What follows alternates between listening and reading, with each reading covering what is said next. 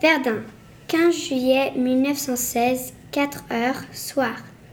Mes chers parents, je suis encore vivant et en bonne santé. Pas même blessé alors que tous mes camarades sont tombés morts ou blessés aux mains des boches qui nous ont fait souffrir les mille horreurs. Liquide enflammé, gaz lacrymogène, gaz suffocant, asphyxiant, attaque. Ah, grand Dieu, ici seulement c'est la guerre. Je suis redescendu de première ligne ce matin. Je ne suis qu'un bloc debout et j'ai dû faire racler mes vêtements avec un couteau car je ne pouvais plus me traîner. La boue collant mes pans de capote après mes jambes. J'ai eu soif, pas faim.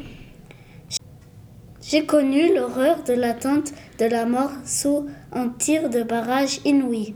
Je tombe de fatigue. Je vais me coucher au repos dans le village à l'arrière où cela sonne, cogne. Cependant, voilà dix nuits que je passe en première ligne. Demain, les autos emmènent le reste de mon régime pour le reformer à l'arrière. Demain, les autos emmènent le reste de mon régiment pour le reformer à l'arrière. Je ne sais encore où. J'ai reçu à mon retour ici vos lettres et le colis. J'ai compris la combinaison proposée par le che.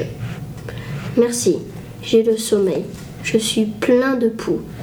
Je pue la charogne des macabées.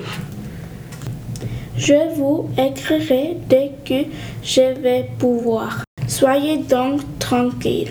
J'espère que les grands coups pour nous a été donnés. Bonne santé et je vous embrasse bien effectueusement. Georges.